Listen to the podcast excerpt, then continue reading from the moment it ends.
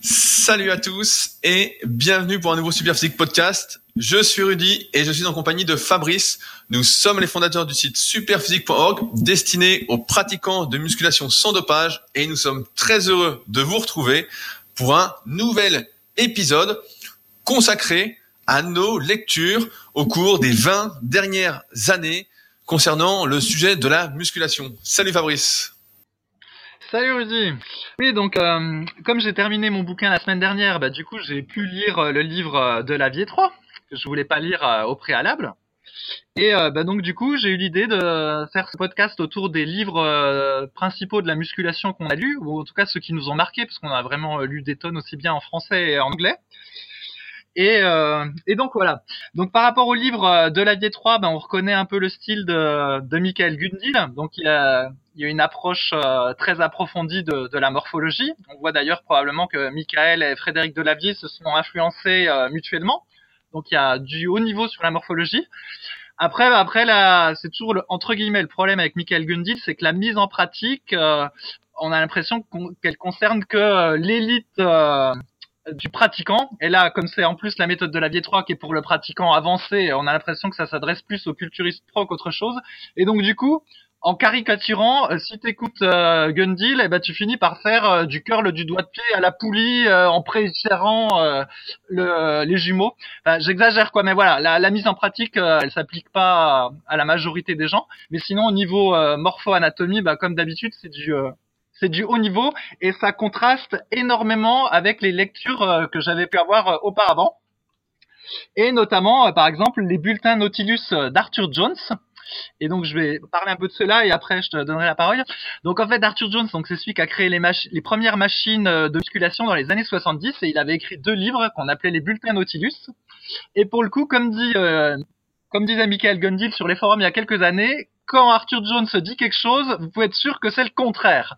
Et en fait, il avait raison, parce qu'Arthur Jones, notamment dans ses livres, euh, dit que pour qu'un muscle soit euh, contracté au maximum et se développe au maximum, il faut qu'il soit dans une position pleinement contractée. Et donc du coup, pour Arthur Jones, les meilleurs exercices de musculation, c'était par exemple le leg extension, à la machine ou le curl concentré. Parce que comme le muscle est dans une position raccourcie, Arthur Jones déduisait que toutes les fibres étaient contractées et donc que c'était des super mouvements pour prendre du muscle. Et en fait, on sait que c'est exactement l'inverse. Et donc la relation tension-longueur, justement, nous dit qu'il faut que le muscle soit dans une position légèrement étirée pour se contracter de la manière la plus forte possible. Et donc, tout ça pour dire que quand même, il y a eu du chemin de fait, parce que voilà, si on prend Arthur Jones, ce qu'il disait en 1970, et ce que maintenant on peut lire, eh ben, on a quand même progressé. Et je pense que Michael Gundil a beaucoup aidé à cette progression parce que pour avoir lu aussi des tas de livres en anglais euh, et aussi en français, ce qui va être la suite du podcast, eh ben quand même euh, Gundil c'est le haut niveau et là on peut euh, et de la vie aussi on peut quand même s'enorgueillir en France d'avoir des types qui sont très très bons dans le domaine de la musculation et pour une fois il n'y a pas forcément mieux ailleurs en tout cas en termes de lecture. Alors Rudy qu'est-ce que t'en penses et quel est un des livres qui t'a marqué? Bah, moi je me, souviens de ta période des bulletins Nautilus quand tu t'entraînais à fond, tu faisais tes petits full body en super set, etc.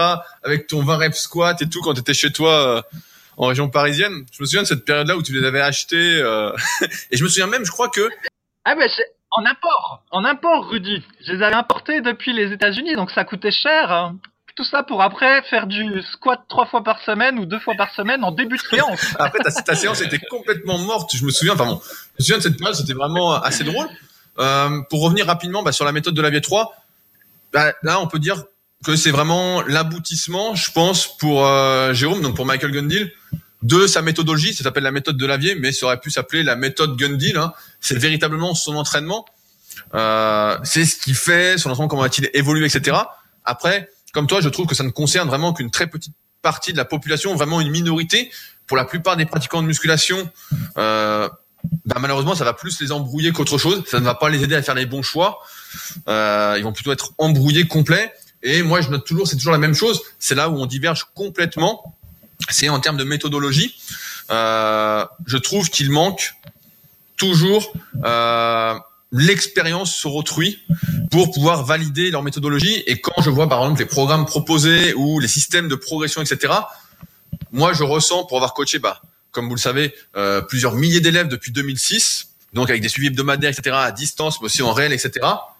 Ben, la méthodologie qu'il propose fait progresser très très peu de personnes au final. Pour l'avoir appliqué euh, il y a très très longtemps, ben, c'est comme ça que j'ai eu la majorité euh, de mes blessures. Donc, euh, autant dire que faut pas la recommander. Et c'est juste ça, en fait, en termes de morphoanatomie, ça va vraiment très très loin.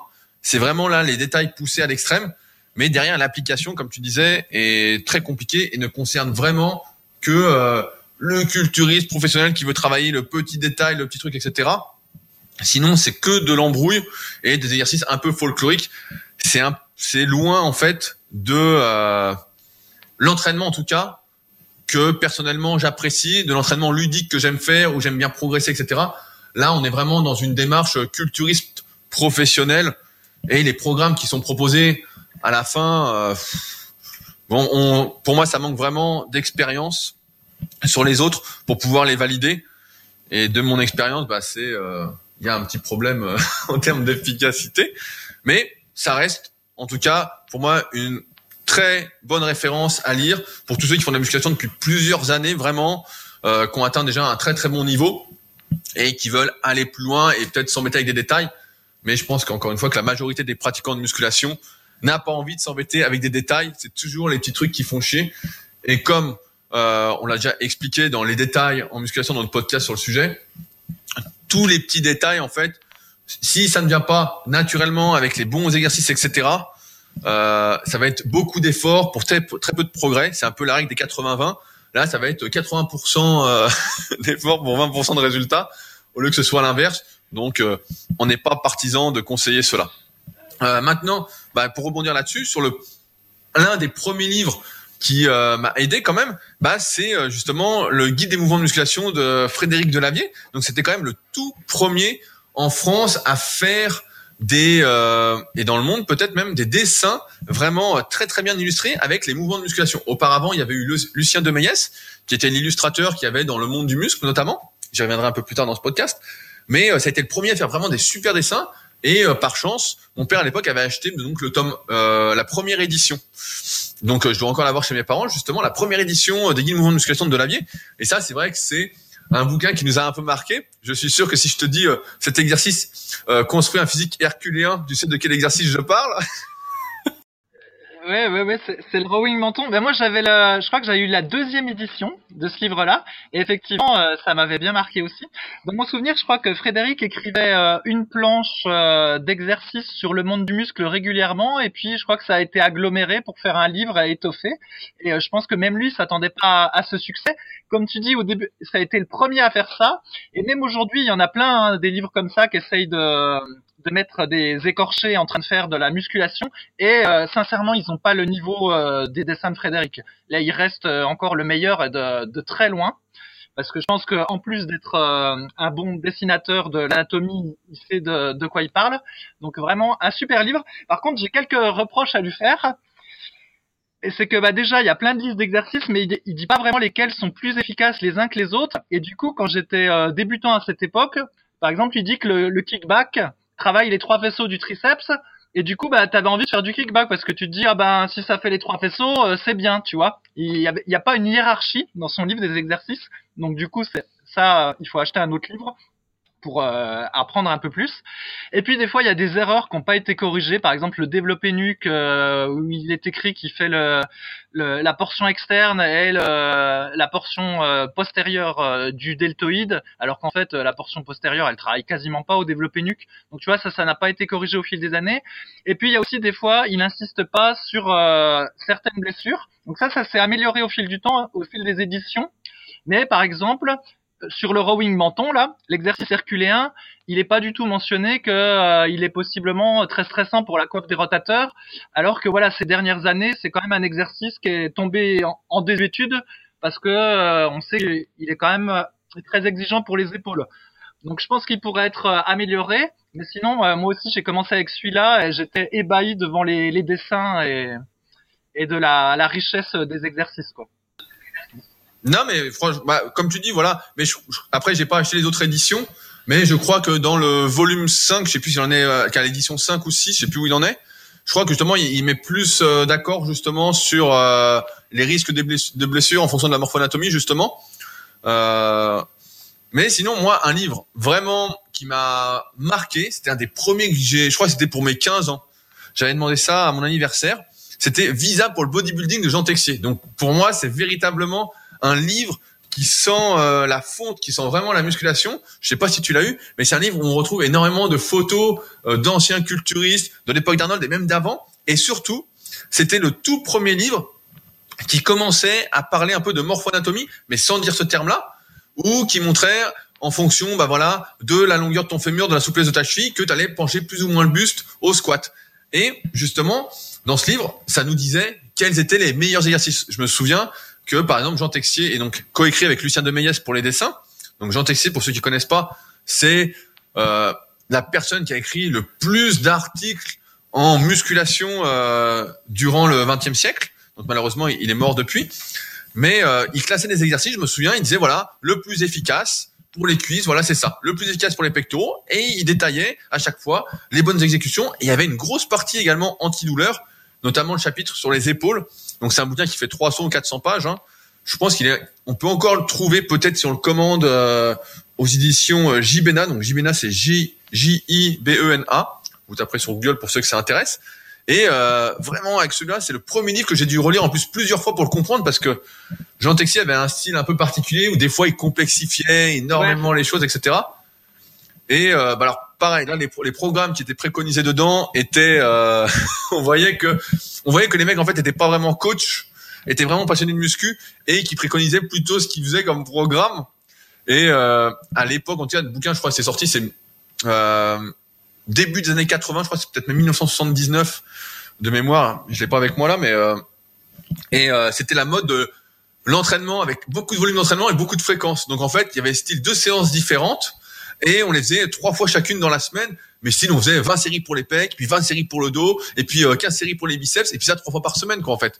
C'était des programmes un peu de ce style-là. Donc c'est vrai qu'en termes de méthodologie, c'était un peu, euh, un peu difficile à appliquer. Mais en tout cas, c'était vraiment un programme qui m'avait marqué, et il sentait vraiment la musculation. Quand, même maintenant, quand j'ouvre le livre, je me dis, il sent le, il sent l'expérience, et puis il sent, t'as envie de t'entraîner une fois que tu l'as ouvert, quoi. Et puis il y avait Jean Texier, c'était un, passionné, puis ça se voyait dans, dans ses écrits, quoi. Lui, il avait été champion de, de France, je crois, dans les années 70, donc euh, il, s'entraînait, il s'était entraîné. Ouais, surtout, Jean Texier, et moi, ça a été une personne qui m'a énormément influencé euh, durant mes jeunes années de, de musculation, parce qu'après, je me suis procuré, en fait, l'intégralité de ses livres, ou presque. Alors, sauf ceux sur la nutrition, parce que déjà à l'époque, ça me semblait un peu bizarre, euh, il était toujours en train de préconiser 3-4 grammes de protéines par kilo de poids de corps, euh, des diètes astronomiques. Il disait, il disait des trucs un peu spéciaux sur la diète du style oh mais c'est plus facile de sécher que de prendre de la masse, donc c'est pas grave si vous prenez 10 cm de tour de taille pour 2 cm de tour de bras, vous allez les garder après et perdre juste les 10 cm de tour de taille. Tu vois, il disait ça et je me disais mais attends c'est bizarre et tout, euh, ça a l'air vraiment trop facile. donc il a quand même encouragé pas mal le, la prise de masse, le bulking sauvage. Et donc c'est pour ça que j'avais pas trop acheté ces ouvrages de diététique, mais j'avais acheté tous ces guides pratiques euh, du bodybuilding. Je, crois qu'il y a 10 ou 11 tomes qui étaient en fait des compilations de ces articles, dossiers qui faisaient dans le monde du muscle. Et euh, pareil, là ça sentait vraiment la fonte, il y avait vraiment des trucs intéressants. Je me souviens dans le tome 5, il y avait une excellente interview de Mike Menzer qui était vraiment euh, hyper intéressante. Des fois il y avait des interviews, euh, il y avait Thierry Pastel, donc un champion français de l'époque, il y avait aussi, j'avais réussi à me procurer les Muscle Mag. Donc les Muscle Mag, c'était euh, le, c'était vraiment une partie à part comme magazine. Il y en a eu que 20 exemplaires et c'était le magazine sans tabou. Donc il y avait une partie courrier des lecteurs où les gens écrivaient et ensuite il interviewait les champions et les champions racontaient voilà bah, ce qu'ils faisaient, ce qu'ils mangeaient, les produits qu'ils prenaient. Il n'y avait pas de comment? Il n'y avait pas de tabou et ça n'a pas trop fonctionné. Et donc je les ai et euh, il y avait des dossiers mais incroyables. Il y avait notamment une interview dedans de Marc Vouillot qui m'avait marqué et que j'ai eu la chance après d'avoir en professeur quand j'ai passé mon brevet d'état d'éducateur sportif en 2004 et 2005. Et une interview, mais elle faisait 30 pages. Et euh, dedans, justement, il expliquait que bah, le père de Yann, donc euh, Jean-Louis Skoazek, était la personne la plus douée qu'il avait jamais vue. C'était incroyable, etc. Enfin bon, c'était vraiment des magazines qui sentaient la, la fonte. Et c'est comme ça que en fait, j'ai acheté vraiment tout et même pour te dire et pour vous dire, à un moment, j'ai trouvé quelqu'un à l'époque des forums qui vendaient tous les mondes du muscle jusqu'au numéro 150 ou 200 parce que moi j'avais acheté, j'avais commencé au numéro 200, le tout premier monde du muscle. Donc c'est un magazine qui n'existe plus. Euh, mais j'avais commencé avec le, le, numéro 200 et qui les vendait tous jusqu'au numéro 200 ou un truc du style. Euh, il manquait quelques exemplaires au début et donc j'avais réussi à tous me les procurer. Et donc ils sont encore chez mes parents dans des caisses et je les ai relus, relus, relus. Ah, je les connais presque. Si du monde sur la couverture, je sais ce qu'il y a dedans, quoi. Et euh, vraiment euh, par cœur. Et euh, ouais, Jean Texier, c'est quand même celui qui m'a le plus influencé euh, en termes de musculation, notamment dans mes débuts, qui m'a fait comprendre beaucoup de choses. Et il y avait même un livre, euh, je crois, qui est, qui est plus trouvable, qui s'appelait Tout savoir sur les anabolisants. C'est quand même lui qui, grâce à des interviews, encore une fois sans tabou, c'était un livre. Je dois, je sais pas si je l'ai encore ici ou si je l'avais prêté. Où dedans les mecs expliquent que grâce aux produits, euh, ben on peut manger des glaces, des bananas split, tranquille tous les jours, et puis continuer à sécher quoi. Et les mecs s'en cachent pas. Et puis ils prenaient, ils expliquaient les mecs, un mec passait de 10 à 130 à 10 à 180 au coucher en 6 mois. Il prenait les produits, et puis hop, il disait voilà, je prends ça, ça, ça, et puis voilà. Donc après les explications étaient un peu fumeuses. C'était euh, pour avoir fait de la pharmacologie après, je me suis rendu compte que bon, ça partait, euh, il allait un peu loin dans les explications, il faisait beaucoup de suppositions. Mais euh, ouais, Jean Texier, c'était quand même euh, quelque chose. Euh, c'était quand même quelqu'un quoi. Et c'est comme ça qu'on a connu, bah, d'ailleurs, grâce à Jean Texier et ses dossiers, pas mal de personnes, dont bah, Nicolas Delporte avec qui j'ai fait un podcast, qui fait partie de la team Super Physique. Euh, à l'époque, il y avait Alex, Alexandre Renault, pareil, qui était sur les forums. Euh, il y avait beaucoup de choses. Et malheureusement, bah là, quand Jean Texier est mort et que le monde du muscle marchait moins bien, etc., bah le bouquin a fini par s'arrêter parce qu'il avait perdu son âme en fait. Les anciens, Lucien de euh, James Maté, voilà, euh, il y avait l'amicale des anciens culturistes. Je sais même pas si ça existe encore. Et c'était les mecs en fait, ils sentaient la fonte quoi. Et après, c'est devenu beaucoup plus superficiel avec des conseils un peu à dormir debout, euh, des interviews, euh, ouais, sans queue ni tête à l'époque, on avait des interviews. Il faut dire que Jean Texier allait aux États-Unis au Gold Gym, donc au Gold Gym avant que ce soit hyper commercial comme maintenant. Hein. Pour ceux qui n'ont pas été, c'est plus comme c'était auparavant. Et j'avais été en 2011 ou 2012, bah c'était beaucoup moins. Ça, ça m'avait pas fait rêver quoi. Hein. On était loin de ce que je m'attendais. Et il allait là-bas, il interviewait les mecs. Et il y avait même Gilbert Girard euh, qui était sur les forums. Et je me souviens, il m'avait interviewé dans un numéro de 2006 ou 2007, 2007 quoi, quand j'ai fait ma ma saison en culturisme il m'avait interviewé sur trois quatre pages etc. Et les interviews sentaient la vie. C'était pas des interviews où on te demandait ton film préféré ou euh, je sais pas où euh, tes loisirs. On te demandait voilà comment tu t'entraînais, comment tu mangeais, pourquoi tu avais commencé, qu'est-ce qui t'animait, euh, tes objectifs. Voilà, c'était un truc vraiment, c'était vivant quoi. Donc euh, je regrette un peu cette époque parce que c'est vrai que aujourd'hui on a surtout des, à l'instant nostalgie, on a surtout des magazines qui riment à rien quoi. Il y a rien dedans, c'est du vide c'est des conneries sans arrêt, c'est euh, suivant la mode, c'est des belles, voilà, c'est que de l'apparence en fait et que des conseils euh, à la con quoi.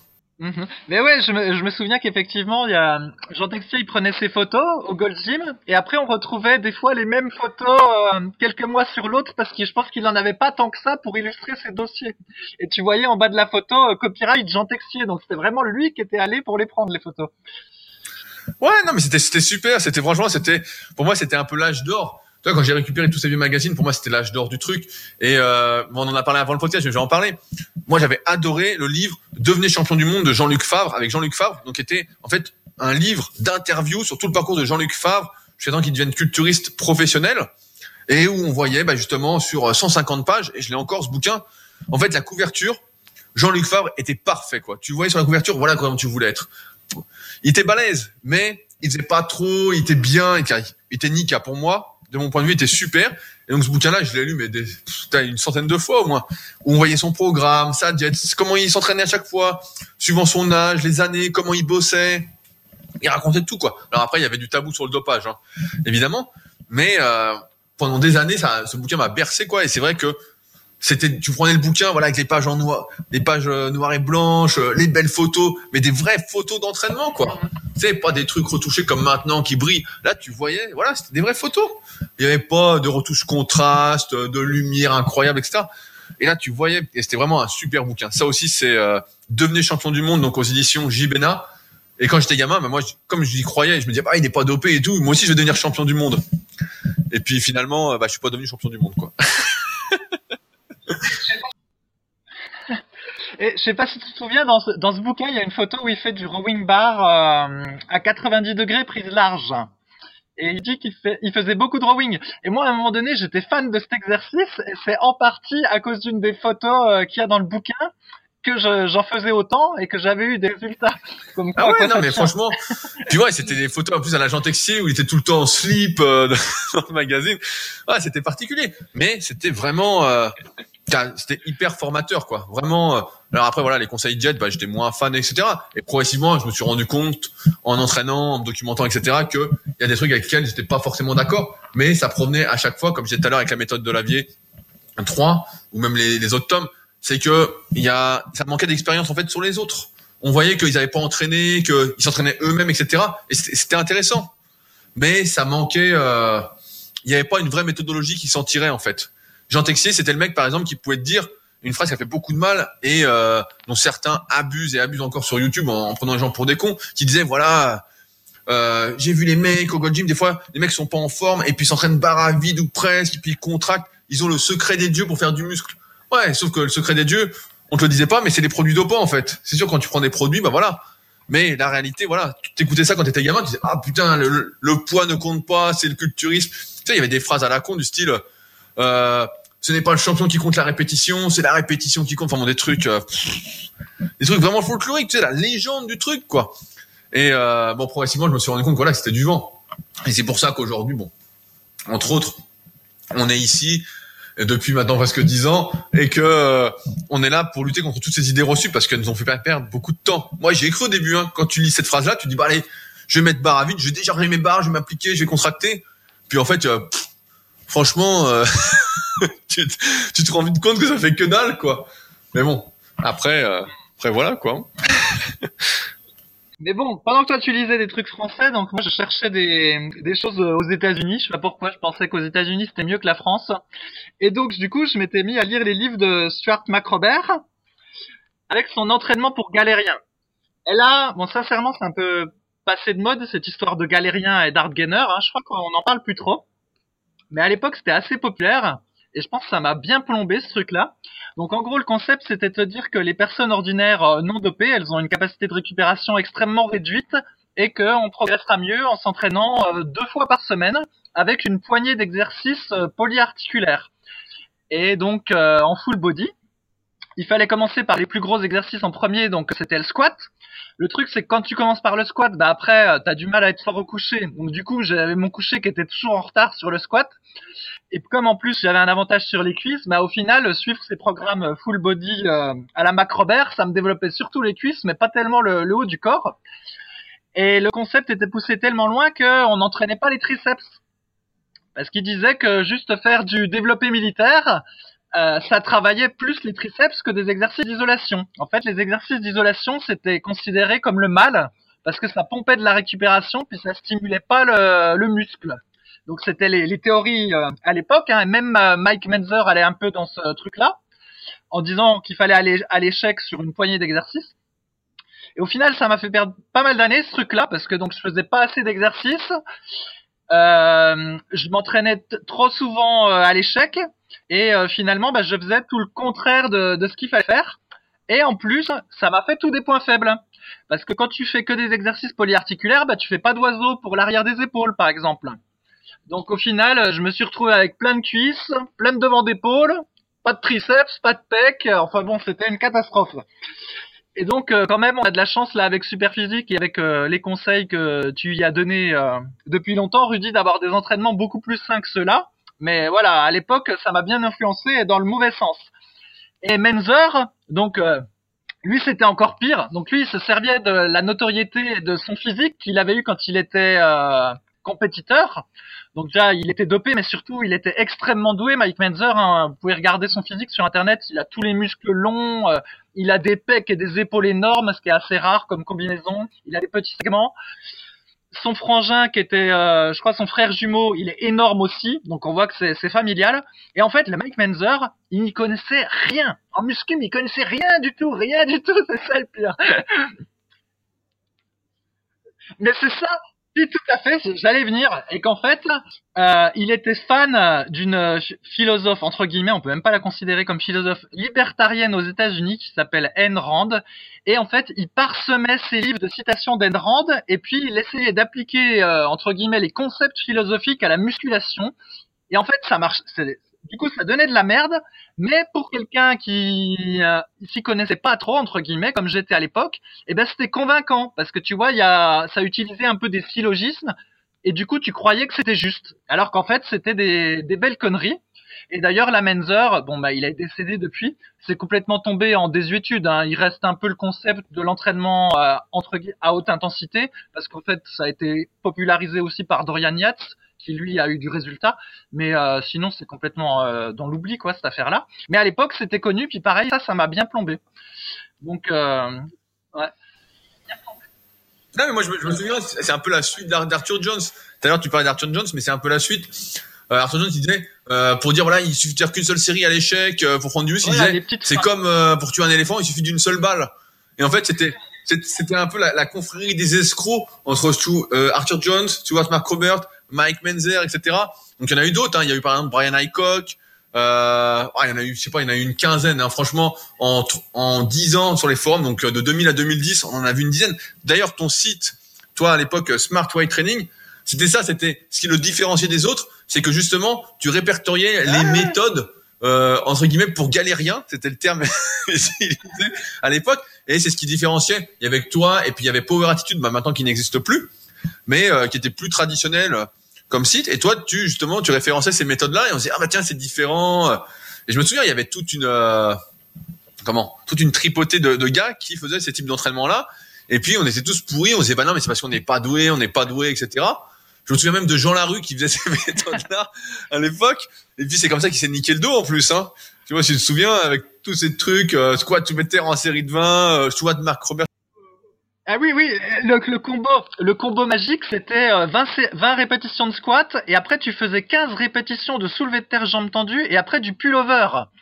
Et on se disait, on se disait, mais merde, si on progresse pas autant qu'ils le disent, c'est parce qu'on s'entraîne pas assez intense. Et du coup, on rajoutait des récupérations partielles, enfin des trucs de fou, hein. Non mais c'était, c'était terrible ces trucs-là. C'était terrible. Et en fait, l'histoire, l'histoire, c'est qu'en réalité, la plupart de ces mecs-là ne s'entraînaient pas. C'est ça le truc. C'est qu'Arthur Jones, en fait, le type, il s'est jamais vraiment entraîné. Et d'ailleurs, il y a aucune photo de lui, à part quelques-unes où on voit son biceps, parce qu'il avait un biceps qui était pas trop mal, et encore.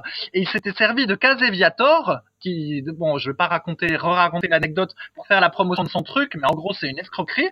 Mike Menzer, lui, s'entraînait plus, en fait. Après avoir arrêté la compète, il a complètement arrêté de s'entraîner, en fait, le mec. Donc, euh, tout ce qu'il faisait, c'était prodiguer des espèces de conseils pseudo-philosophiques qu'il n'avait pas testé sur le terrain. Et Mac Robert, lui, il s'entraînait, mais on n'a jamais vu une seule de ses photos. Et puis de temps en temps, il glissait euh, quelques-unes de ses perfs dans euh, les questions-réponses qu'il y avait sur son site internet ou dans son deuxième livre qui s'appelait Beyond Brown. Et en fait, il avait fait 20 à 180 au soulevé de terre en rest pause. En fait, tu devinais qu'il avait la morphologie pour le soulevé de terre. Et il disait qu'au coucher, en fait, il faisait 5 répétitions à 100 kilos. Donc le type, euh, finalement, il était même pas très bon. Mais néanmoins, bah, il a propagé une philosophie à, plein de gens, quoi, comme à, comme à moi. Et moi-même, ben, je l'ai propagé euh, malgré moi. Et sur les forums, on l'a propagé un peu. Et c'était pas la bonne philosophie. ah non, mais c'est sûr qu'on a perdu du temps. Et moi, c'est quand j'ai vu justement que ça fonctionnait pas. Et puis à l'époque, j'avais acheté pas mal de livres aussi en anglais, comme toi. J'avais acheté, bah, moi j'aimais bien Pavel, donc Pavel Tsatsoulin. Euh, j'avais acheté quoi? J'avais acheté. Euh... J'avais commencé à acheter quelques trucs de De Franco. Donc De Franco, c'était un peu différent, c'était plus orienté prépa physique, mais c'était beaucoup plus intéressant déjà, c'était beaucoup plus logique, même si maintenant ça part un peu dans tous les sens de ce que je vois. Euh, j'avais acheté, j'avais acheté, euh, ah, j'ai oublié les noms des mecs. Muscle Révolution, je sais plus c'est de qui ça. Euh, Waterbury, voilà, Waterbury. J'avais acheté Thibaudot, pareil, tous ces trucs-là. Et en fait, à chaque fois, euh, je me dis bah s'il y a rien, voilà, en français j'ai fait un peu le tour. Je me dis en anglais qu'est-ce qu'il y a? Et c'est vrai que et même à l'époque, je me suis même abonné euh, à Muscular Development pendant deux ans. Donc je recevais le magazine qui était énorme et en fait qui était euh, véritablement de la pub. Donc Musculaire Développement, pour ceux qui connaissent pas, à l'époque, c'était l'un des tout premiers sites à proposer des vidéos d'entraînement de professionnels, etc., gratuites en streaming. Mais vraiment beaucoup, beaucoup. C'était vraiment, euh, il y avait un, sacré budget. C'était vraiment hyper hyper intéressant. Et ils avaient un magazine aux US, etc. que j'avais découvert bah, justement quand j'avais été aux États-Unis. Et euh, je me suis dit bah tiens, je vais m'y abonner et tout, et euh, pour voir s'il y avait d'autres trucs, etc. Et pareil, c'était alors là, c'était euh, ça allait dans tous les sens. Pareil, si on reparle de Pavel, c'était des trucs. euh, en fait, le mec, le mec, il avait rien de particulier, quoi. D'un point de vue physique, en tout cas, vis-à-vis de nos objectifs, qui étaient de se transformer physiquement, de prendre du muscle et tout. Euh, c'était vraiment, euh, t'as la Bérésina, quoi, le truc. Ouais, Pavel est la, la bire routine, là. La routine de l'ours. 8 séries de 5. 8 séries de 5 au soulevé de terre, 8 séries de 5 au cœur, là. Et voilà comment tu deviens énorme. Ouais, c'était non mais c'était que des trucs comme ça et finalement moi après j'ai arrêté, j'avais acheté, c'est simple hein, chez mes parents, j'ai pratiquement tous les livres de musculation qui sont sortis entre 2000 et 2010 hein. Tout ce qui est sorti, je les ai, il y en a des centaines. Euh, quand j'ai passé mon BE aussi, euh, donc mon vrai état éducateur sportif à Cumez à l'époque, c'était euh, c'était la méthodologie était beaucoup celle que recommandait Gilles Cometti, qui est malheureusement mort également depuis. Donc j'avais acheté tous ces livres. Donc euh, ah je sais plus comment ça s'appelle, c'est l'UFR Staps de Dijon, je crois qu'il vend ça encore. Ça a été repris, donc je crois que c'est toujours trouvable ces livres. Et donc j'avais tout acheté, mais vraiment tout de tout. Et pareil là dedans il y avait des trucs. euh, on recommandait le 10 x 10 avec 75% de son ARM, des trucs mais improbables parce que 75% de son ARM, de, de son maxi, c'est avec quoi on fait une seule série de 10 et peu importe la récupération après, à moins de prendre une heure de récup et encore, on va pas pouvoir refaire la série. Et là fallait le faire avec 1 minute 30 à 3 minutes de récup, 10 séries. Euh, mais c'était quand même intéressant de voir, d'aller chercher en fait ce qui se faisait ailleurs pour voir quelle était l'expérience de chacun. Moi, j'ai toujours été assez curieux de savoir comment euh, les personnes étaient arrivées à leur niveau, ce qu'elles préconisaient, etc. Et euh, c'est pour ça que j'avais tout acheté, tout acheté. Et après, progressivement, donc comme je disais, je me suis plus tourné vers les ouvrages un peu de base que euh, celui qui veut comprendre devrait avoir, c'est-à-dire les ouvrages de physiologie, les ouvrages, les atlas d'anatomie. Pareil, voilà, les atlas d'anatomie, bah j'avais été un, un, truc de médecine à Paris, je sais plus comment ça s'appelait. Je crois qu'il y avait une boutique exprès pour les ouvrages de médecine, et j'avais acheté trois, les trois, quatre. Voilà, c'est exactement, c'est ça. Putain, t'as la bonne mémoire, Fabrice. bonne mémoire sur le sujet. Et j'avais acheté trois, quatre atlas les plus vendus d'anatomie. Pareil, la neurophysio, la pharmaco, etc. Et au final, je me suis rendu compte que bon, la plupart du temps, la méthodologie d'entraînement qui nous était recommandée, ben en fait, n'avait jamais vraiment été testée n'avait jamais vraiment été appliqué. On était sur des trucs en fait euh, complètement euh, aléatoires. Et en fait, tout reposait, comme tu dit, avec Mike Menzer ou Arthur Jones ou même n'importe qui, en fait, sur des légendes, en fait, des mythes. Souvent, on a attribué euh, quand quelqu'un a un bon physique, et peut-être que c'est encore le cas aujourd'hui. Moi, je suis plus trop exposé à ça, donc je, je me rends plus compte. Mais quand quelqu'un a un bon physique, on lui dit ah tiens comment tu t'entraînes? Et on se dit ah bah tiens je vais faire comme lui je vais faire son entraînement parce que regarde, s'il est devenu comme ça avec ce qu'il fait, je vais faire pareil. Et en fait, c'est comme ça que des légendes euh, urbaines arrivent. Je me souviens dans le monde du muscle, tiens, il y avait Bingo euh, Dean, je sais pas si tu te souviens, c'est un asiate avec des cuisses énormes. Oui, avec oui, le collant oui. bleu. Donc le mec avait un collant bleu, il était tout le temps bleu, il faisait ses trucs et il faisait 60 séries pour les cuisses, trois fois par semaine. Et le mec disait "Ah ouais, mais moi avant j'avais pas de cuisses." Non, non, donc il y avait pas de photo avant après bien évidemment hein. Il y avait juste la photo après où le mec avait des cuisses monstrueuses, mais des cuisses vraiment euh, et le mec disait, ouais, je fais 60 séries, etc. Et là, tu te disais, en tant que débutant, ah bah ouais, putain, faut que je fasse 60 séries pour les cuisses, c'est fou, etc. Et puis toi, en fait, tu faisais déjà tes 5 séries de 10 au squat, tu faisais un peu de presse à cuisse, putain, tu pouvais déjà plus marcher, quoi. T'étais là, tu disais, mais comment il fait, le mec? Et, euh, et donc, t'as des légendes comme ça qui sont apparues au fil des années, et comme on retrouve aujourd'hui dans la plupart des livres de muscu, dans la plupart des trucs, c'est pas parce qu'un mec fait quelque chose et que ça fonctionne pour lui que ça va fonctionner pour vous. Surtout, en plus, quand ça n'a aucune logique derrière. Quand, euh, ce n'est étayé par aucune expérience autre que la, que la sienne. Quand il y a que sa propre expérience, en fait, bah, c'est proche, euh, proche du niveau zéro. Quoi. Tout à l'heure, on parlait un peu nutrition avant le comment, avant le podcast, et c'est un peu pareil en nutrition. C'est qu'il y a des modes euh, comme ça qui sont en plus différentes suivant les pays. On parlait un peu euh, en antenne qu'en France, bah voilà, il y a beaucoup de euh, un peu victimisation dans le sens où voilà les laitages, oulala, c'est dangereux. Le gluten, oulala, c'est dangereux. Euh, tout est dangereux. Tout est dangereux et on aime se poser en victime un peu dans le thème de la conspiration. Et par contre, si on lit des ouvrages d'ailleurs, donc on va dire par exemple États-Unis, même si certains vont dire bah ouais mais c'est normal les États-Unis, ils font moins attention, blablabla, euh, c'est le capitalisme à fond, etc. Il y a toujours, hein, on peut toujours voir ça blanc ou noir hein, comme on veut. Ben là-bas c'est beaucoup moins, euh, beaucoup moins noir ou blanc concernant les laitages, concernant le gluten, etc parce qu'au final, on le sait sur l'alimentation, en tout cas, et c'est assez logique, c'est que ce sont les excès qui euh, font euh, du mal. Et ce n'est pas de consommer euh, un yaourt par jour qui va vous faire du mal, peut-être même au contraire, ça peut-être même vous faire du bien pour la flore intestinale. Donc c'est pas encore une fois, je trouve que faut se méfier des extrêmes dans tous les cas parce que sinon on arrive vite à des trucs improbables et qui nous font perdre énormément de temps. Alors sinon, il y a un autre ouvrage qui était pas mal, je trouvais, c'était Suite Dorian Yates, là, qui, euh, donc aux États-Unis ou, en Angleterre, il s'appelait Blood and Guts. Il était associé à une vidéo dans laquelle il avait été filmé, et en français, c'était euh, Le CV du guerrier. Et donc, ouais, ouais, je sais, je sais, je sais. Et en fait, ce qui était pas mal dans ce livre, c'est que Dorian, il donne euh, le programme qu'il utilisait au début, le programme qu'il utilisait après, et son troisième programme. En gros, il a eu trois grands programmes d'entraînement durant sa carrière avec des petites variations d'exercices de répétitions, notamment sur la fin, il faisait plutôt des séries de 8 à 10 répétitions, alors que au milieu, c'était plutôt des séries de 6 à 8, mais il s'était pas mal blessé. Enfin bref.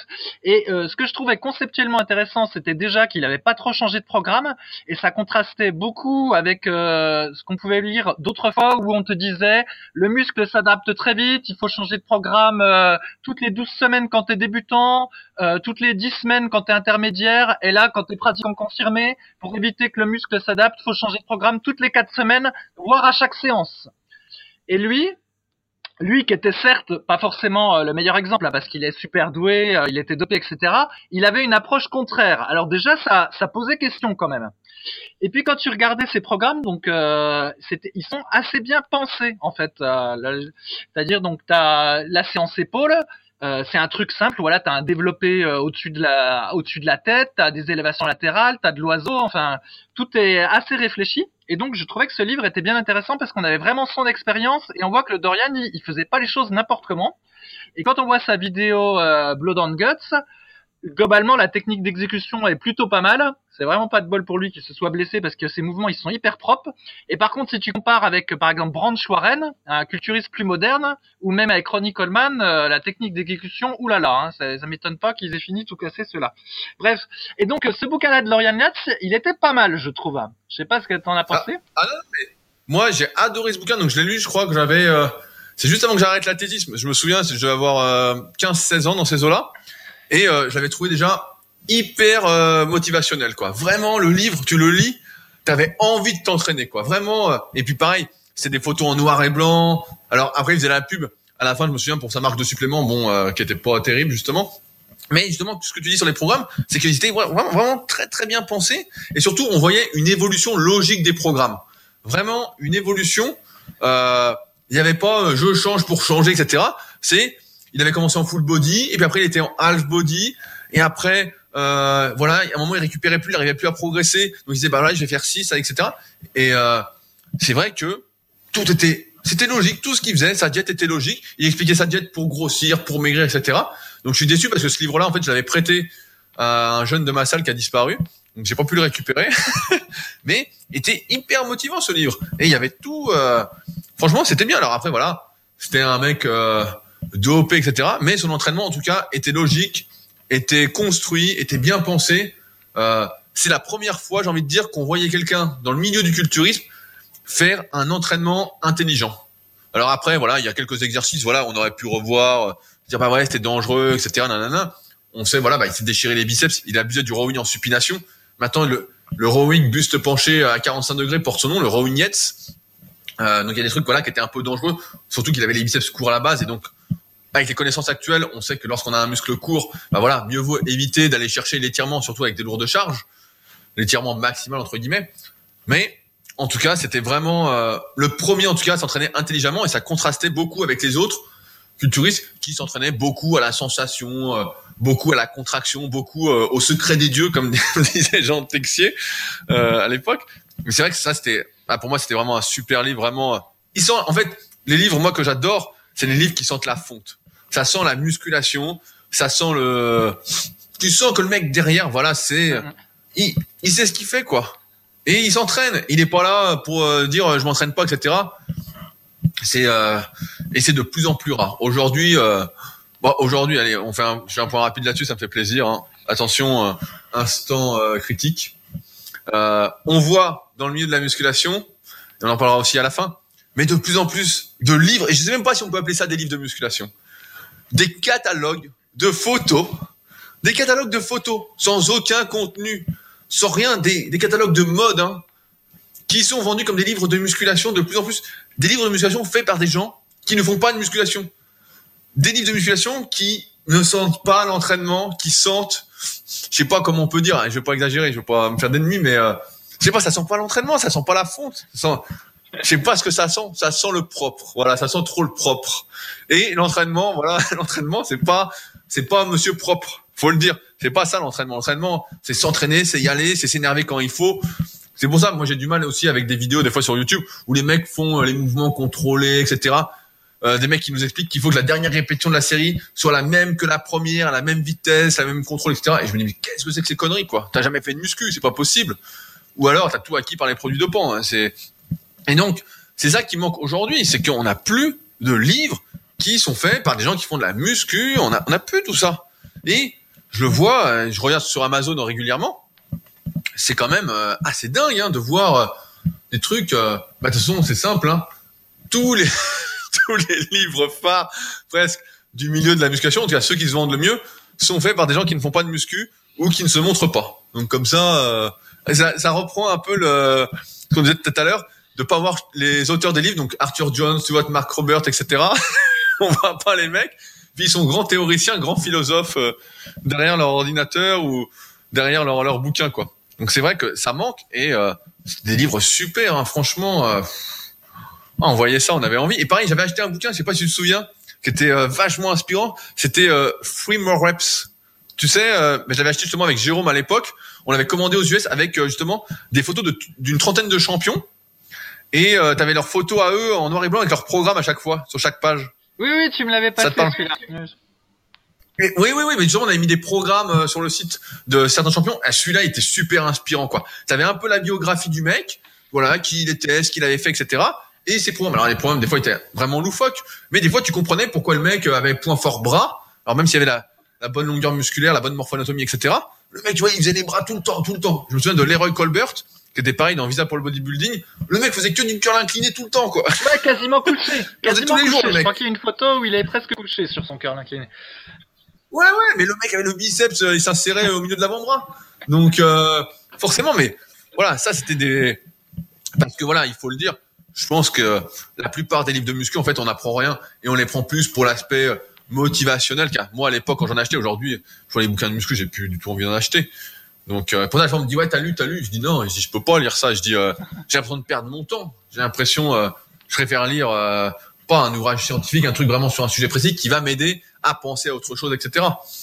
Mais euh, d'ailleurs, tiens, ben, j'avais reçu, c'est ce que je te disais avant le podcast, de temps en temps, bah, certains d'entre vous qui nous suivent euh, chaque semaine, vous me contactez pour m'envoyer des cadeaux, etc. Et il y avait deux d'entre vous qui m'avaient envoyé des livres qui dataient de, euh, je crois, il y avait un 1959 et un autre 1969. Donc il y avait un Lucien de Meillet et un Marcel Rouet. Et là, pareil. Là, il n'y avait pas trop de photos justement, mais ça sentait, euh, sentait la fonte. C'était même avant Visa pour le muscle. Donc Visa pour le muscle, c'était un peu le, les prémices de Visa pour le bodybuilding juste après. Mais euh, ouais, c'était vraiment, euh, tout le bouquin, tu dis voilà, là les mecs euh, sont entraînés, ils entraînent les autres. C'était vraiment, ah c'était bien quoi. Ça c'était vraiment euh, des super livres quoi. Et alors, mon premier livre de muscu, moi, c'était un livre de Jean Scianti. Ça s'appelait, euh, je sais plus, Guide du bodybuilding. Donc là, je l'ai pu. Et j'ai essayé de, de googler pour voir euh, qui il était, ce monsieur-là. Je sais même pas si, je sais pas si c'était un culturiste ou euh, quelqu'un de passionné. Bah, je sais pas, mais en fait, je crois que les photos, c'était pas lui qui illustrait. Et au final, euh, j'ai pas trouvé qui c'était, ce, ce, ce gars-là. Il a écrit deux livres. Il a dit euh, Un super corps en 12 semaines et Guide de musculation. Je crois que le, son livre était pas mal en fait, mais euh, je vais, je, je me suis, je suis pas trop resté dessus. Tu sais comme ça, des fois on a envie d'en lire plus. Et de, de mémoire, les conseils étaient pas trop pourris sur ce bouquin. Je sais pas si tu te souviens. Non, moi, moi, je l'avais. Alors moi je peux te dire ce qu'il y avait dedans parce que je l'ai lu pas mal de fois aussi. Il y a juste un truc avec lequel j'étais pas trop d'accord, c'est que lui préconisait de changer de programme assez régulièrement. Voilà, c'est le seul truc. Mais sinon, euh, donc moi je me souviens que c'était un professeur d'EPS, etc., qui avait justement un brevet d'état à Cumez, ce qu'il disait dans le bouquin. Je l'ai encore chez mes parents, donc euh, je dois pouvoir euh, retrouver tout ça pour confirmer.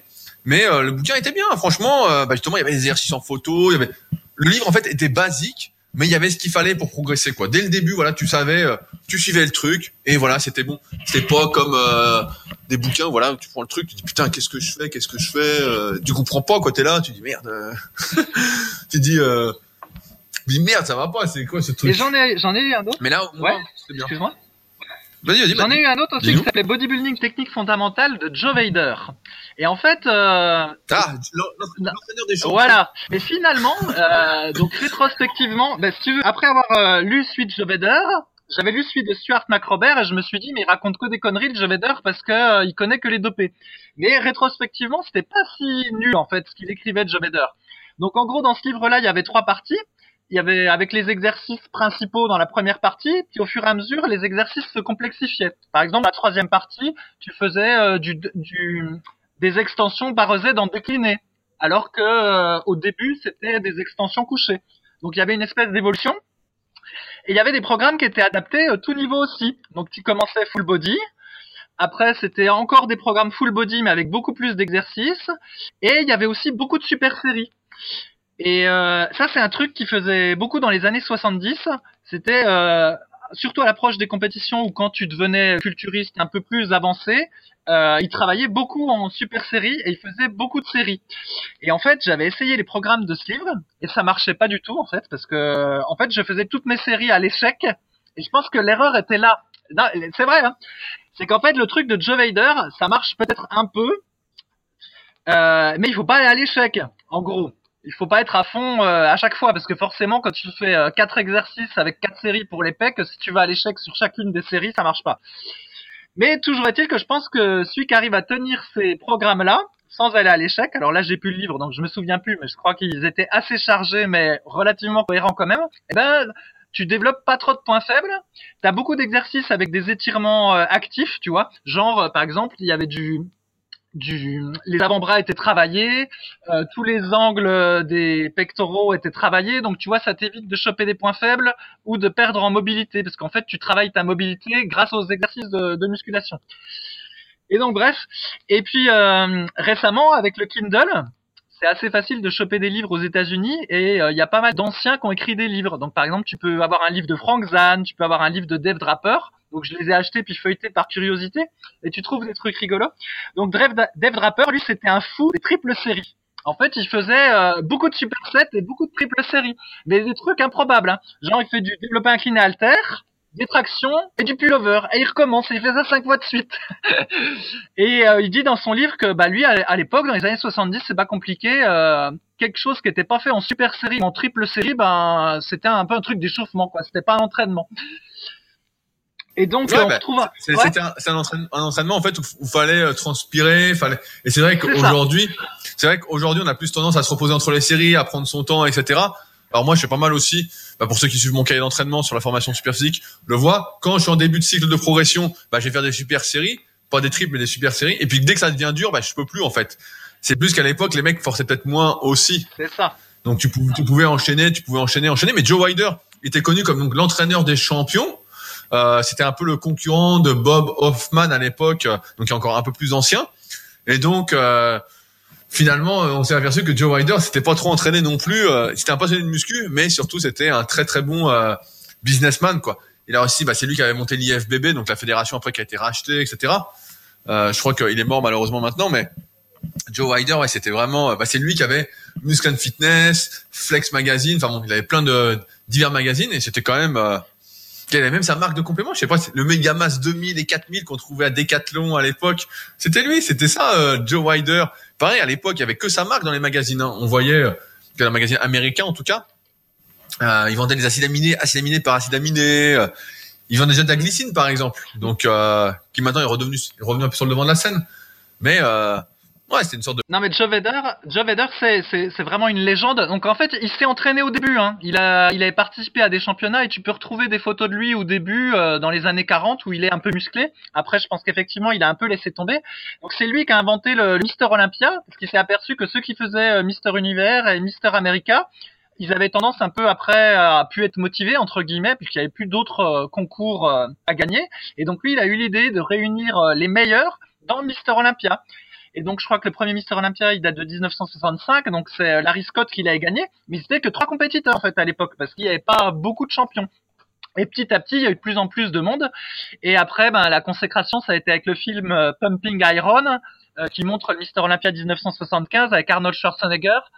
Et donc, c'est ça qu'on appelle l'âge d'or du culturisme, parce qu'à l'époque, c'est extrêmement populaire à cause de ce film, à cause du charisme d'Arnold. Mais donc, ouais, Joe Vedder, c'est un véritable entrepreneur, parce que voilà, il possédait des magazines, il possédait une marque de suppléments, il a lancé la fédération de culturisme. Enfin, c'est vraiment lui qui a euh, professionnaliser entre guillemets euh, le culturisme euh, aux États-Unis. Et c'est euh, entre autres grâce à lui qu'Arnold Schwarzenegger a pu venir aux États-Unis, parce que c'est lui qui l'avait invité. Enfin bon, j'ai plus le détail, mais il avait été repéré par Joe Vader et il l'avait ramené aux États-Unis. Enfin bref. Et donc, euh, il avait aussi écrit ce livre, ou en tout cas il y avait son nom qui apparaissait dans la liste des auteurs. Et il y avait une série de VHS également, euh, qui avait été fait euh, sous son patronyme. Et cette série de VHS sur la musculation, elle est disponible sur YouTube. Et ça s'appelle euh, la méthode de Vedder. Donc c'est disponible en anglais, c'est des vidéos qui datent des années 90. On voit plein de champions faire les mouvements, notamment Francis Benfato ou des champions de l'époque. Et franchement, c'est pas mal. C'est un petit peu vieilli, mais si jamais vous regardez, c'est pas mal. Les, les, les conseils tiennent, tiennent bien la route. Et ce qui est marrant, c'est que dans le, il y a une vidéo de nutrition dans cette méthode-là, hein, qui fait 10 euh, vidéos d'une heure, que euh, à l'époque, dans les années 90 ou 2000, on achetait les VHS, donc là disponible sur YouTube. Et dans la partie nutrition, il y a justement un truc qui dit qu'il faut éviter la diète cétogène à tout prix, et il recommande d'acheter des bandelettes pour que au régime, tu puisses vérifier tous les jours que justement tu n'es pas en cétose, parce qu'ils disent que c'est le pire truc qui peut t'arriver. Alors ça me fait marrer parce que maintenant, euh, sur les forums ou même, euh, enfin je dis maintenant, hein, euh, ces dernières années, justement, le régime cétogène est à la mode et on te dit qu'il faut acheter des bandes pour vérifier que tu es en cétose. On te dit l'inverse. Mais bon, moi j'ai plus confiance en, ce que disait Joe Vedder et ses acolytes à l'époque que ce qui se dit aujourd'hui. Mais c'est assez rigolo, quoi. Ah non, mais c'est énorme. C'est énorme, ce diète cétogène. Mais non, mais franchement, c'était bien. Et bah, tu parles des VHS. Si on peut en parler un petit peu. Moi, pareil, j'ai commencé par acheter des cassettes euh, ma première cassette que j'ai achetée, c'est ça, c'était Monsieur Olympia justement 2001. Euh, et ensuite, bah, j'ai commencé, j'ai vraiment acheté des cassettes d'entraînement. Je me souviens quand, quand on s'abonnait au Monde du Muscle, on avait une cassette d'entraînement de Olivier Ripper. Donc Olivier Ripper, c'est un culturiste français qui organise euh, depuis maintenant euh, plus de 10 ans, peut-être même 15 ans, hein, le, beau, le body show, je crois, à La Ciotat, donc dans le sud de la France. Et il y avait une petite cassette qui était offerte avec son entraînement, etc. Et c'était pas si mal, hein, franchement. Et après, bah, c'était l'heure des DVD de muscu. Et là, pareil, bon, là, on va pas refaire 20 euh, minutes dessus, mais j'en ai des centaines et des centaines. Donc, euh, j'ai vu l'entraînement euh, de tous les champions, ou presque de l'époque, du début des années 2000. pendant 4-5 ans, j'ai acheté mais tout ce qui existait. Je me souviens, j'avais même des cassettes de l'entraînement de Bertie Fox et de euh, Tom Platz pour la méthode Big euh, au-delà du possible. Donc euh, Tom Platz et Léo Costa qui s'entraînaient comme des enragés. C'était vraiment des c'est des bourrins. Je crois que Bertie Fox aussi, il faisait du curl triché comme un fou, si ma mémoire ah, Bertie, Fox était super fort. Hein. Franchement, tu voyais Bertie Fox. Alors c'était VHS, c'était des vieilles vidéos et tout, mais c'était bien quoi. Et pareil, il y avait les Battle for Gold, les Battle for Olympia et tout, les trucs avant l'heure, avant que ça arrive, etc. Avec les anciens champions. Mais euh, non, franchement, c'était super. Et tu voyais comment s'entraînaient les mecs, etc. Et tu voyais, pour rebondir ce que je disais tout à l'heure, que la plupart, bah voilà, s'entraînaient quand même euh, très euh, illogiquement, vraiment à l'arrache, suivant la forme du jour, suivant euh, la sensation. Moi, je me souviens d'articles comme ça, beaucoup d'articles dans les magazines. Hein. Vraiment, c'est pour ça qu'après j'ai arrêté de les lire, quoi. Surtout sur américain, alors que j'ai été abonné pendant de nombreuses années. Bah, c'est que les mecs te disaient, voilà, aujourd'hui je sens six séries, voilà, j'étais gonflé à fond, j'ai arrêté. Et puis le lendemain, ouais, bah, je me sentais moins bien, j'en ai fait 12. des trucs qui ressemblaient à rien. Et en fait, qui garantissaient pas que tu allais procéder de séance en séance. Tu devais juste faire confiance à tes sensations. Sauf que les sensations, encore une fois, euh, bah, on sait très bien que c'est bien d'en avoir, mais c'est pas ce que tu recherches en priorité. En tout cas, quand tu es naturel, quand tu prends pas de produits de poids et que tu veux progresser. Mais euh, vrai, les cassettes, pareil, on en a vu des entraînements, des trucs avec 40 séries de pecs, des trucs. Et il y avait l'entraînement des champions avec Charles Glass, donc qui avait été champion du monde bodybuilding, je sais plus, euh, quelle année, dans les années 90, je crois, et euh, qui lui, à un moment, entraînait tous les champions ou presque, et il leur faisait faire tous le même entraînement. et donc ça, pareil, c'était assez marrant de voir euh, dans les DVD que les mecs faisaient tous le même entraînement, sans question de morphonatomie, sans question de point faible ou pas. Avec des trucs pour travailler, bah, comme on rigolait tout à l'heure, euh, suivant les, les, préconisations de Jérôme, voilà, pour travailler un petit bout du grand dorsal, une partie interne, un truc. Euh, alors voilà comment tu vas faire, des trucs euh, à dormir debout, et tout le monde le faisait. C'était obligatoire, tout le monde le faisait. Puis toi, t'essayais, tu disais putain, qu'est-ce que c'est que ces conneries Rien que la mise en place était compliqué. Et tu disais bah putain, ça m'emmerde de m'entraîner comme ça quoi. Donc au final. Ouais, mais après, lui, que, que lui se concentre sur les détails pour des culturistes professionnels, ça fait sens. Après, l'application était peut-être pas bonne, mais la concentration sur le détail, là, à ce niveau-là, était, était quand même logique. Et euh, moi, j'avais la cachette VHS du Mister Olympia 96. Et, euh, en fait, il y a Kevin Levron qui fait un superposing dans celle-là avec une bonne musique. Et donc, tu sais ce que je faisais? Parce qu'à l'époque, je m'entraînais dans mon garage. Donc, je faisais euh, une série dans mon garage. J'allais vite regarder une partie du posing de Kevin Levron. Je rembobinais et je refaisais une série dans mon garage. Et après, j'allais re-regarder un petit bout du truc, tu sais, pour rester motivé. Ah Kevin Levron, moi, pareil, dans Olympia 2001 pour moi, c'était celui qui posait le mieux, quoi. Il posait sur euh, I Can Be Your Hero de Enrique Iglesias. Et franchement, ça a toujours été un super poseur. Il avait du charisme. Moi, c'est ce que je reproche à beaucoup. Pour ça que je suis plus du tout l'actualité du bodybuilding euh, actuellement. C'est que je trouve que les mecs n'ont plus de charisme, en fait. Ils sentent pas la fonte. Ils sentent pas l'entraînement. Et tu voyais Kevin Levron. Putain, il avait un truc, quoi. Il avait, et même, tu voyais à l'époque Chris Cormier, Sean Ray, euh, Dorian Yates, Nasser, Elson Batti, qui est mort aussi, de, malheureusement. Mais, tu voyais tous ces gars-là et tu te dis voilà putain les mecs ils ont quelque chose ils sont tous différents ils ont tous une ligne différente. Et Levron putain il posait euh, ah il posait super il a toujours super bien posé quoi. C'est ça a toujours été tout le monde a été un peu d'accord sur le sujet en disant que ça a été le le mec qui aurait dû gagner Olympia au moins une fois. Il, finissait toujours deuxième ou troisième le mec. Alors que euh, il aurait pu gagner quoi. Il aurait pu lui filer une victoire à un moment. Mais non. Alors que pourtant putain qu'est-ce qu'il posait bien? C'était euh, ah c'était plaisant à regarder. Tu disais putain le mec a travaillé le truc, il a le truc dans le sang, puis il avait une ligne, un truc euh, que les autres n'avaient pas quoi. Mais après, euh, on dit, on dit que le deuxième âge d'or du culturisme, c'est les années 90 parce qu'il y a beaucoup euh, d'athlètes très très bons. Après, je sais pas si, si c'est si vrai que ça ou pas, parce qu'il y a aussi quelque chose qui fait que souvent, ce qu'on voit à l'adolescence, on a tendance à dire que c'est la meilleure période. Donc par exemple, la musique que t'écoutes quand t'étais ado, et ben même à 40 ans, tu dis ah bah la meilleure musique c'était euh, celle-là, et en fait c'est celle que t'écoutais quand t'étais ado. Donc ça se trouve peut-être que nous on est fans des années 90 au niveau de la muscu parce que c'était les athlètes quand on était ado, tu vois, et qu'aujourd'hui bah celui qui est ado, et eh ben dans 20 ans il trouvera que les meilleurs athlètes c'était ceux des années 2010. Donc bon, je sais pas, mais c'est vrai que moi aussi cette période-là m'a beaucoup marqué et je trouve que les culturistes de l'époque, ils avaient euh, un truc euh, en plus. Voilà, mais bon, à mon avis. Ouais, ils Alors ceux, de maintenant, moi je regarde. Euh, bah justement, allez, je réponds rapidement à ça. Il y a quelqu'un qui nous a demandé, euh, suite aux questions qu'on demande à poser sur les sur les forums pour les podcasts, si on avait suivi le dernier Olympia et qu'on pensait des résultats? Donc bah moi j'ai regardé un petit peu de loin et j'ai vu que bah que Phil East avait perdu contre Sean Roden. Euh, que dire bah que euh, j'aurais mis aucun des deux euh, à cette place-là euh, en tant que juge, mais c'est pas moi qui juge et que j'aurais mis bah Rolly Winkler justement le troisième pour revenir à ce qu'on disait, qui a un qui a quelque chose de plus que les autres, qui fait vraiment culturiste quoi, qui fait bodybuilder pro. Tu le vois, et déjà il a un style, je l'avais croisé il y a quelques années dans les salons et le mec tu le vois, il a un style, il a un truc en plus, il a un charisme sa ligne, la forme de ses voilà. C'est lui pour moi qui devait gagner. Donc euh, et euh, quand je vois Sean Roden gagner, bah je sais pas, pour moi euh, il parle parle pas assez, il a une bonne ligne, il est bien, il est beau, il y a pas de souci. Mais si moi j'étais dans le milieu du culturisme en tout cas, bah j'aurais pas mis Monsieur Olympia et je serais pas particulièrement content qu'il nous représente. Il est bien, il s'entraîne etc. Mais pour moi il fait un peu lisse en fait. Il fait un peu lisse alors que tu vois Rolly Winkler le troisième. Voilà là c'est voilà, là, il est, pas lisse, le mec. Voilà. Je trouve qu'aujourd'hui, c'est un peu trop policé. Et pareil, Phil East, c'est vachement policé. Alors que, je sais pas, à l'époque, il y avait Flex Magazine, donc ça n'existe plus, mais on avait les news un peu en, retard, les trucs de en, retard.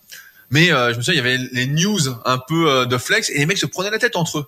En fait, euh, ça un peu comme les combats de boxe ou les combats du UFC euh, actuellement, donc dans, en MMA, où les mecs disaient ouais, lui je vais l'écraser ceci, nanana, vous allez voir je sais pas, ça se montait un peu les uns contre les autres et voilà, on voulait gagner, il y avait le truc. Et là, c'est tout le monde est gentil, tout le monde est ceci, nanana. Il y avait King Kamali à l'époque. Je sais pas si tu te souviens de King Kamali, qui avait une ligne, qui avait une sale ligne et qui avait une grande gueule. Bon, il se prenait toujours des raclés, quoi, sur scène. Mais, euh, voilà, ça faisait, euh, les mecs étaient copains sans être vraiment copains et ils étaient là pour gagner. Alors que là maintenant, bon bah c'est, il y a plus de déclaration, il y a rien, c'est fade et c'est ce qui a fait progressivement que le bodybuilding professionnel, en tout cas, est de moins en moins populaire, que la catégorie féminine en bodybuilding n'existe même plus. On l'avait vu dans Génération Iron 2 avec Iris Kyle. Bah, il y a même plus de compétition pour elle alors qu'elle avait gagné, je sais plus, 7 ou 8 fois Miss Olympia. 10. Elle a gagné 10 fois Olympia, en fait. C'est celle qui c'est la, la personne qui a gagné le plus de titres. Voilà. Et donc, bah, parce que c'était trop policé et que c'est trop policé, voilà, moi, ça me donne plus envie de regarder parce qu'il y a, il y a pas tout ça. Et là, bah voilà, la pauvre Iris Kyle, tu t'entraînes pendant 20 ans, t'es super bien, etc. Et puis on te dit, bah il y a plus de compète parce que ça n'intéresse pas. Bah ouais, mais il y a une part de responsabilité de la Fédé, mais aussi une part de responsabilité où tu aurais dû jouer le jeu des médias, le truc, etc. C'est toujours pareil. Et là, bah voilà. Enfin bon, pour revenir sur Olympia, moi j'aurais mis Rolly Winkler vainqueur. Eh je me souviens de cette section euh, gossip sur Flex Magazine. Moi, je sais plutôt Flex Magazine que euh, Le Monde du Muscle, parce que je trouvais que les photos étaient plus belles sur Flex Magazine. Bon, c'était un peu bête comme remarque, mais c'était ce que je faisais. Effectivement, les athlètes se disputaient. je me souviens que Sean Ray, par exemple, était euh, ennemi entre guillemets avec Paul D et, puis s'envoyait des, insultes entre guillemets par le magazine. Après, c'était peut-être un peu du show. Euh, je sais pas comment ils étaient dans leur vie euh, actuelle, mais oui, c'était assez marrant à voir ce truc-là. Et mais Ouais. Et je, je pense aussi qu'il y a peut-être un truc qui est un peu plus chiant avec les, les champions d'aujourd'hui, c'est qu'ils s'entraînent beaucoup avec les machines, ben peut-être pour moins se blesser parce qu'ils sont devenus tellement forts ou parce qu'ils ont vu ben, que les culturistes par le passé qui s'entraînaient beaucoup avec poids libre, euh, ils ont eu plus de blessures. Mais du coup, c'est moins rigolo à regarder euh, aussi bien en photo que des fois leur entraînement sur YouTube, tu vois. Alors que dans les années 90, ils utilisent quand même beaucoup les poids libres, donc entre guillemets, tu peux un peu t'identifier. Quand tu vois Dorian Yates qui fait des élévations latérales, je sais plus à à 35 kilos, bah, tu vois, tu, tu visualises bien ce que c'est. Alors que quand tu vois Phil Is qui fait euh, du, du pull, euh, comment dire, du tirage vertical sur des machines convergentes de dos, bah tu vois, tu, tu te représentes moins. C'est moins. En fait, en fait c'est pas comme je disais tout à l'heure. Euh, avec la méthode de la V3, en fait, c'est pas l'entraînement qu'on aime. Car moi, c'est pas l'entraînement que j'aime, c'est pas l'entraînement que je préconise. Pour moi, c'est c'est même plus du sport. En fait, c'est anti-sport. Il y a plus aucune notion de performance et euh, c'est qu'une notion euh, limite de prise de produits dopants. Donc, en fait, c'est quelque chose qui me parle pas. Et moi, j'aimais bien, bah voilà, muscle Maryland machine. Tu vois Levron à 220 au coucher. Voilà, tu vois Paul Dillette, même qui s'entraîne et tout sur machine convergente pour les épaules. Putain, il y a 80 par bras, quoi. Tu là, tu dis, oh putain, tu vois Cormier qui fait 10 à 180 à l'incliné. Pareil, tu dis, qu'est-ce que c'est que ça, quoi. Tu vois Sean Ray qui est sec et tout. Je sais plus, c'est le plus léger, il est dans les 80, les 92, 93 kilos. Mais c'est 10 à 140 au coucher. Tu dis, voilà, c'est bien, quoi. C'est, euh, c'est l'entraînement, quoi. Voilà, c'est ça l'entraînement. Tu vois les mecs à la presse à cuisse, tu vois Coleman, putain, il met une tonne. Alors bon, après, il a fait le con avec squat, soulevé de terre, est un peu trop explosif sur des mouvements dangereux. Mais voilà, tu disais, voilà, là, je comprends ce que c'est. Je comprends, ça me parle, c'est l'entraînement qui me plaît, quoi. Et c'est pas, euh, ouais, l'entraînement sur machine. Moi, ça me parle pas. C'est pour moi, c'est pas le, ça me plaît pas, quoi. C'est pas un truc qui me, qui m'épanouit. Je me dis bon, je change de chaîne. En fait, c'est pas du tout la même activité qu'on fait. Donc, euh, mais c'est vrai ce que tu dis, ouais, c'est que les mecs s'entraînaient. Euh, bah, c'était plus euh, en rapport avec ce, que, ce qui nous plaît nous, quoi. La, la vraie musculation, j'ai envie de dire. ok, il y a un autre livre auquel tu veux parler? Non, bah, je pense que fait pas mal le tour de tout ça. Mais de toute façon, la conclusion en fait de tout ça est, est simple. Hein. Aujourd'hui, si vous ne le savez pas, aussi bien moi que Fabrice, on est auteur. Euh, on a écrit chacun un livre, donc avec euh, des orientations bah, différentes. Euh, sachant que Fabrice lui a écrit pour les pratiquants qui s'entraînent chez eux avec deux haltères euh, particulièrement et moi j'ai écrit plus pour justement tous ceux qui n'ont pas envie euh, d'être perdus dans la masse, de d'entendre des conneries tous les jours, etc. Et ces bouquins, comme vous le voyez, grâce à ce podcast-là, ils sortent pas d'un chapeau en fait. Ils sont pas là pour dire voilà comment je m'entraîne, voilà ce qu'il faut, voilà ce qu'il faut faire. Ils sont là parce que justement, comme beaucoup d'entre vous, peut-être qui lisent des magazines, etc., ben, on a été pris pour des cons pendant des années. On a suivi les trucs, on a écouté des mecs qui n'ont jamais entraîné personne d'autre qu'eux-mêmes, qui disent voilà comment ça fonctionne, alors qu'ils n'en savent absolument rien, s'ils n'ont pas fait de test. Euh, et voilà, qui nous ont fait perdre un temps fou, quoi, qui nous ont fait nous blesser, euh, des trucs. Euh. et c'est pour ça qu'on fait aussi ces podcasts et que tout notre travail super c'est ça, c'est pour tous ceux qui sont perdus aujourd'hui parmi la masse d'informations, voilà. Vous savez pas quoi faire, vous êtes perdu, bah, vous êtes au bon endroit parce que on est passé par là où vous êtes passé. On sait exactement ce que vous ressentez, comment c'est frustrant de s'entraîner et de ne pas avoir de résultats à la hauteur de ses efforts, etc. On comprend tout ça. Hier, il y a quelqu'un justement sur le forum Super Physique qui a dit voilà, euh, j'ai 47 ans, j'ai une hernie discale, je suis perdu par la masse d'informations.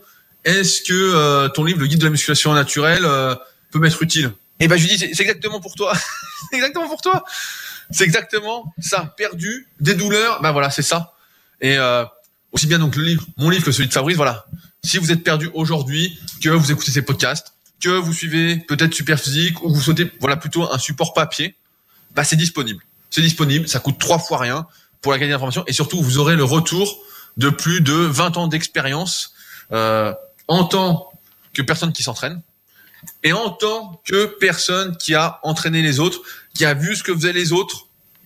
Euh, et on va pas vous mentir, on va pas euh, vous proposer des méthodologies euh, hyper complexes. On va proposer une méthodologie vraiment. Et je trouve que c'est ce qui nous différencie euh, de tous les livres qui existent. Vous allez ouvrir le livre, ça sent déjà la musculation, ça sent la fonte, ça sent le truc. Et surtout, voilà, une méthodologie que vous allez apprendre, logique, avec laquelle vous allez pouvoir évoluer et vous approprier. Quelque chose de logique, pas quelque chose de complètement illogique, avec des trucs improbables qu'on trouve dans tous les livres. Hein. Euh, alors je suis désolé, il y aura pas euh, des photos de mode, hein. il y aura pas des photos avec une super lumière prise par un photographe, etc. Euh, si je dis pas de conneries, Fabrice, dans ton livre, t'es toujours habillé avec ton petit t-shirt rouge. J'ai fait exprès, mais attends, j'ai fait un truc pas mal dans mon livre, c'est que j'ai pris les photos avec des réels et en fait c'est l'appareil photo qui prend en mode rafale. Et après moi j'ai sélectionné en fait les photos correspondant au point bas du mouvement et au point haut. Et donc du coup c'est des poids réels et c'est la photo en conditions réelles. Et donc du coup, parce que des fois, ce qu'on voit dans les livres, euh, dans les livres justement, c'est une photo prise avec des poids légers en position statique, tu vois. Le bas du mouvement en position statique, le haut du mouvement en position statique et avec des poids légers. Et donc moi, c'est en condition réelle. Et du coup, quand je fais par exemple le rowing à un bras avec halter, la photo qu'on voit, c'est une vraie photo euh, du mouvement. Du coup, euh, on fixe bien la position à laquelle on doit être. Et du coup, vous lirez pas dans mon livre des trucs qui disent alors si tu amènes l'alter plutôt vers la hanche, alors ça va te travailler un peu plus le bas du grand dorsal. Et si tu l'amènes un peu vers le haut, ça va te travailler un peu plus machin. Alors qu'en fait, dans la vraie vie, tu prends l'alter, tu le tires comme tu peux, le plus que tu peux, tu fais tes 12 reps et puis tes 3-4 séries, et déjà, tu es bien content comme ça. Voilà, donc c'est des conditions réelles. Tant que tu fais ton petit mouvement de l'épaule, c'est bon. Bah, je suis déçu parce que moi, je croyais que tu allais être habillé, tu avais pris un fitness modèle qui allait montrer exactement. Moi, c'est pareil, j'ai du mal avec ça. C'est des livres où les mecs écrivent les livres et c'est pas eux qui sont euh, pris en modèle dedans. Non mais attends, tu es en train de me parler de musculation et c'est pas toi qui montres les exercices dans le bouquin? Non mais attends, attends tu t'entraînes vraiment ou je sais pas. C'est euh, pas pour moi de toute façon la base comme d'habitude, c'est d'être l'exemple de ce qu'on préconise. Si déjà on n'est pas l'exemple de ce qu'on préconise, bah il y a un petit souci. Et si on n'est pas capable de se mettre en avant, bon bah là c'est encore pire. Et une fois qu'on s'est mis en avant, bah voilà, on va mettre en avant les résultats qu'on a obtenus avec les personnes qu'on entraîne. Euh, voilà. Et c'est pour ça, bah voilà, pour ceux, tous ceux qui sont perdus, on voulait faire ce podcast-là pour vous montrer que tous les conseils qu'on vous donne, ils sortent pas d'un chapeau. Ils sont pas, euh, ils sont pas, comme on peut dire, euh, magiques. Mais en tout cas, ils sont basés sur de la vraie expérience. Et on a à cœur en tout cas d'aider bah, tous ceux qui sont perdus. Et donc, bah, vous pouvez retrouver donc nos ouvrages, donc le guide de la musculation au naturel directement sur Amazon ou dans les librairies et le livre de Fabrice directement sur le site Musculation Alter. Je mettrai des liens de toute directement sous le podcast. Euh, si jamais on est curieux, s'il y a des livres qui vous ont fortement influencé dans votre pratique, euh, si vous pouviez les mettre dans les commentaires, donc euh, directement si c'est sur YouTube sous la vidéo ou directement si vous êtes sur SoundCloud pour écouter ce podcast, directement dans les commentaires. Sait-on jamais qu'il y en a qui, euh, qui nous donnent envie mettez que ceux qui vous ont inspiré, hein, ceux qui vous ont plu. Sinon, euh, c'est sûr qu'on va pas perdre de temps à lire des trucs qui sont tout pourris. Aujourd'hui, il y a assez de catalogues pourris comme ça. Euh, puis voilà, tu voulais rajouter quelque chose, Fabrice? Non, non, c'est bon, je te laisse euh, conclure. Et donc, bah, comme d'habitude, si ce podcast vous a aidé et que vous souhaitez nous soutenir, c'est facile. Euh, il suffit de mettre une, une, note de 5 étoiles sur ce podcast et un petit commentaire d'encouragement. Comme j'ai dit la semaine dernière, on se rapproche très très rapidement des 300 commentaires.